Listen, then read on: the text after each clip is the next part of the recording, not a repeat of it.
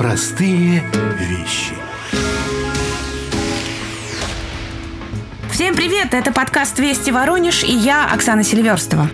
Как же мы устали за последнее время. Если сегодня все говорят на языке цифр и статистики, то когда были единицы, единицы, мы надели маски и самоизолировались. А когда пошли сотни, мы вышли на пляже, где, конечно, установлены запрещающие таблички, но мы как будто их не замечаем. Что с нами происходит? Мы устали и инстинкт самосохранения отступил. Психология, помоги! Рядом со мной Ануш Давтян, психолог, и я ей адресую эти вопросы. Здравствуйте, Ануш.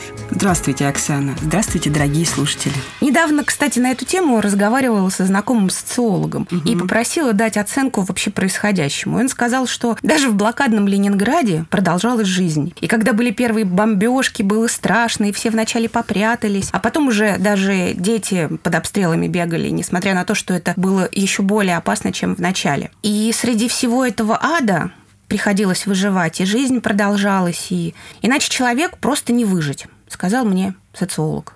И, может быть, нельзя сравнивать эти несравнимые вещи, но убей бог, механизмы в них, на мой взгляд, похожи. Вам не кажется? Мне кажется, что это принятие ситуации, Оксан. Но не ситуации, что коронавирус существует, представляет для меня смертельную угрозу, и мне это надо принять. Это принятие другой ситуации, что вообще-то ничего не понятно и противоречиво. Похоже, что мы а, ее приняли. А так как все время бояться невозможно, потому что это очень энергозатратно, то люди сейчас пытаются чередовать страх и решительность, риск и осторожность.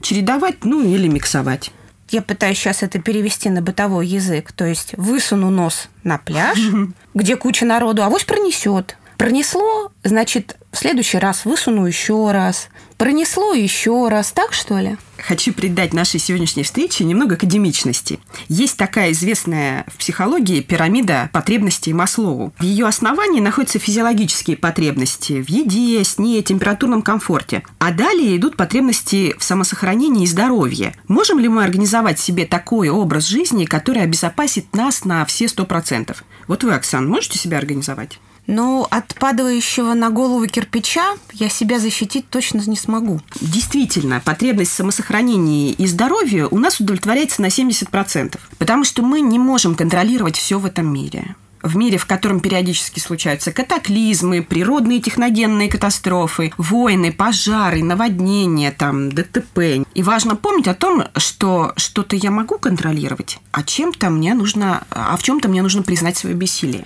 Академичность, конечно, хороша, но как она к текущему моменту относится? Ну, смотрите, начну с себя. Я работаю на удаленке, надеваю маску, когда хожу в магазин. я задаю себе вопрос, могу ли я себя полностью обезопасить от риска заражения коронавирусом? Вопросом?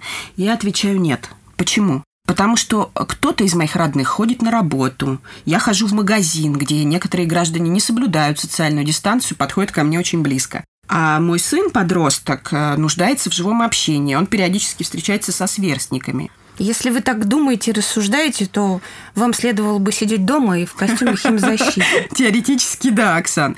Но так ли уж безопасно мне сидеть почти безвылазно дома в жару? Какую цену я плачу за эту безопасность? Вот, да, и тогда приходится рисковать. Но э, что важно, риск может быть оправданным или неоправданным. В ситуации с вирусом границы между этими видами риска размыты. Тем не менее, Оксан, я за оправданный риск. Обеими тщательно вымытыми руками. А то, что в моих силах, и сделать это несложно – я буду продолжать делать. Например, мыть руки, надевать маску и перчатки в магазине, соблюдать с незнакомыми людьми социальную дистанцию. Это не такие уж сложные правила. А если продолжить тему риска, то буду стараться не ездить на автобусе, если в этом нет жизненной необходимости. Я буду путешествовать, но буду выбирать нелюдные места и добираться туда не на общественном транспорте.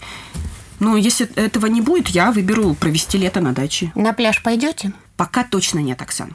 Я скорее с интересом и осторожностью наблюдаю за теми, кто совсем не соблюдает самоизоляцию. А задаю вопросы им. Ты не боишься? Я услышала много здравомыслящих и аргументированных ответов. Ну, я не такая храбрая, но я поняла, что эта точка зрения имеет право быть. Знаете, нет единственно правильной точки зрения для всех, для всего человечества или для всех, кто живет в нашей стране. Здесь важна своя позиция, основанная на осознанности того, что вы делаете. Я тут недавно сделала таки анализ, на, собственно, на этот самый коронавирус. Добровольно угу. сделала. Сутки угу. пришлось ждать результатов. И это были не самые простые сутки в моей жизни. И знаете, что я подумала? Да, там как-то бывало, грешила всякими мыслишками такими. Ой, да все это ерунда, все это надумано. И ко мне вообще никакого угу. отношения иметь не может. Но пока ждала результатов, как-то все резко поменялось. И пришел такой вопрос. А вдруг и было страшно. И это могло быть, условно говоря, как наказание за мою же беспечность. Ну, знаете, Оксана, беспечность – это когда у тебя нет своей выверенной позиции по этому вопросу. Но при этом ты можешь пренебрегать элементарными нормами гигиены, совершенно не задумываясь о том, что можешь кого-то заразить. И тогда такой человек, попадая в какую-то нехорошую историю, не готов брать ответственность. Но он говорит, я не знаю, как так получилось. У меня, слава богу, результат отрицательный, но если бы он был положительным, то никого, кроме себя, я бы не винила. И теперь, поверьте, моя беспечность, если она так называлась, звучит совершенно иначе. Да,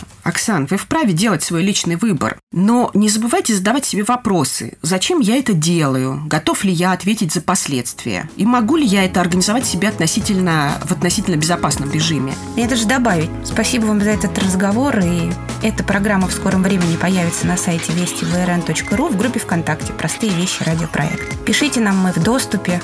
Будем переживать эти уникальные времена и получать наш уникальный опыт. С вами была я, Оксана Селиверстова и Ануш Давтян. Берегите себя, дорогие радиослушатели. Всего вам доброго, до новых встреч!